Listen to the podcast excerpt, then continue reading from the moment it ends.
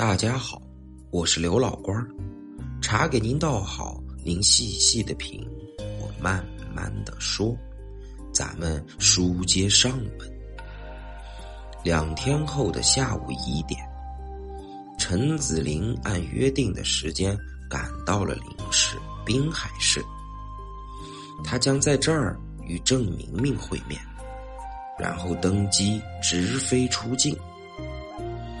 陈子林来到机场，候机厅里坐满了人，却不见郑明明的影子。陈子林正在纳闷儿郑明明却不知从哪个角落里跑了出来。他快步走到陈子林跟前，还是那个似笑非笑的模样。陈先生，你汇的钱我已经收到了，以后的一切。就都由我来给你安排了。说着，他将陈子林引到候机室的一个贵宾包厢，已经有三个人等在那里了。郑明明指着陈子林，乐呵呵的对包厢里的三个人说道：“各位，这是我们旅行团的新旅伴，大家来认识认识。”陈子林打量了一下包厢里的三个人，只见一男一女低头坐在角落里，较远处，一个身穿黑色风衣的瘦高男人默默的站着。那个坐着的男人年纪四十出头，皮肤白嫩，鼻梁上窝着副珐琅眼镜。女的约莫三十上下。虽不美丽，打扮却很入时。外穿红色开衫，内着深蓝色旗袍。当郑明明向他们介绍陈子林时，这一男一女抬起头来，快速的朝着陈子林看了一眼，又缩回了目光。一瞬间，陈子林忽然觉得自己见过这两个。他们是谁？也来自临江。他想了半天，也没想起自己今究竟在哪里见过他们。郑明明介绍他们的名字时，陈子林一点印象也没有。他想，这肯定不是他们的真名。而那个身穿黑色风衣的年轻人，一直面朝另一个方向。郑明明介绍，他叫刘杰。陈子林正要走过去和他打个招呼，刘杰突然转过头来，向陈子林看了一眼。这一眼，冷冷的，如同利剑一般，直刺陈子林的心底。陈子林不由自主的打了个寒颤。自打这一眼后，陈子林再也不敢随便去看他了。时间过得很快，已经开始登机了。郑明明却还没有领他们去检票的意思，他的眼睛一直没有离开过候机厅的大门。难道旅行团还有客人没到？陈子林正想着，却见一个矮个子身形快捷的溜进了候机厅，四处打量了一下，径直朝着他们走来。真被陈子林猜中了。只见郑明明迎了上去，拉过这个打扮邋遢的矮个，向陈子林他们介绍：陆云科。我们的新朋友，大家认识一下。陆云科嘻嘻笑了一下，说道：“不好意思啊，临临来前出了个货，来迟了。”陈陆云科是个自来熟，功夫不大，他就和在场的几个人一一握了手，就连那个浑身冒冷气的刘杰。也被他抢过手去握了握。陈子林打心眼里对这个陆阿珂感到厌恶。这个人的眼神太邪了，眼珠总是滴溜溜的乱转。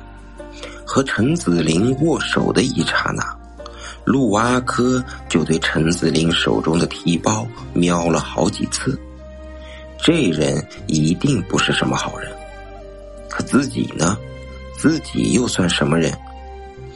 想到自己出国的目的，陈子林暗暗叹了口气。陆阿珂不知什么时候溜到了陈子林的身边，轻声说了句：“那小子怪邪的。”说着，他冲刘杰努了努嘴。这句话又让陈子林心中咯噔一下。这陆阿珂也是临江口音，难道这回被郑明明带出来的都是临江人？郑明明终于领着他们走向安检。走在陈子林身边的是那一男一女。男人据郑明明说叫吴凡，女的叫聂雅兰。一起出行的几个人中，陈子林对这两个人还算有些好感。他悄声向吴凡问了句。您是怎么知道这个旅行团的？吴凡避开了这个话题，答了句：“这天气不冷不热，还真是出门旅游的好时节。”陈子林一听，又是临江口音，愣了愣，没再问下去。郑明明果然神通广大。一行人无惊无险的通过了安检。上了飞机之后，陈子林发现这架波音七三七客机上坐满了人。只见同行的另五个人的位子都与自己的座位离得挺远。陈子林暗想，这样也好，省得互相搭话，有道是言多必失。按照行程，他们将先取道去香港，再转机去澳大利亚，然后再由澳大利亚飞往最终目的地南洋岛国。飞机到香港少说也要两三个小时。陈子林将头往背上一靠，准备休息一会儿。这几天他可真是身心俱疲。正在这时，他听到了陆阿珂的问话：“喂，我说哥们儿，你是干什么活的呀？怎么跑那么远去玩啊？”“我我是搞技术工作的。”听话音，被问的那个是吴凡，他回答的很勉强，分明是不想与陆阿珂说下去了。陆阿珂却刹不住话匣子，硬是要把谈话继续下去。看你这模样，就像没吃过什么苦啊！你不会是个贪官吧？话一出口，不仅陈子林忍不住朝两个人看了过去，其他听到这话的人也好奇的向吴凡伸过头去。吴凡推了推鼻梁上的眼镜，很不高兴的说：“你胡说什么呢？”陆阿珂却不肯饶过他，指着坐在前排的聂雅兰又道：“那个俊女人，不是你的姘头吧？”吴凡真的火了，他解开身上的安全带，腾的一下站了起来：“你有完没完？”陆阿珂愣了愣，吐了吐舌头道：“哟，发火了？开个玩笑，开个玩笑还不行吗？”陈子林刚想笑，一眼看见刘杰正冷冷的看着自己，顿时吓了一跳，脸上的笑容僵住了，而那个聂亚兰却始终满脸漠然，好像完全没有听到他也是洛阿珂嘴里的主人公一样。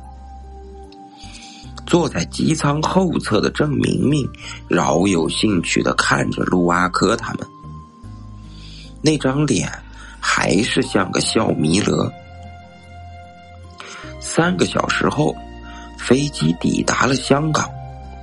香港已是华灯初上时分，绚丽的灯光从候机厅外透了进来。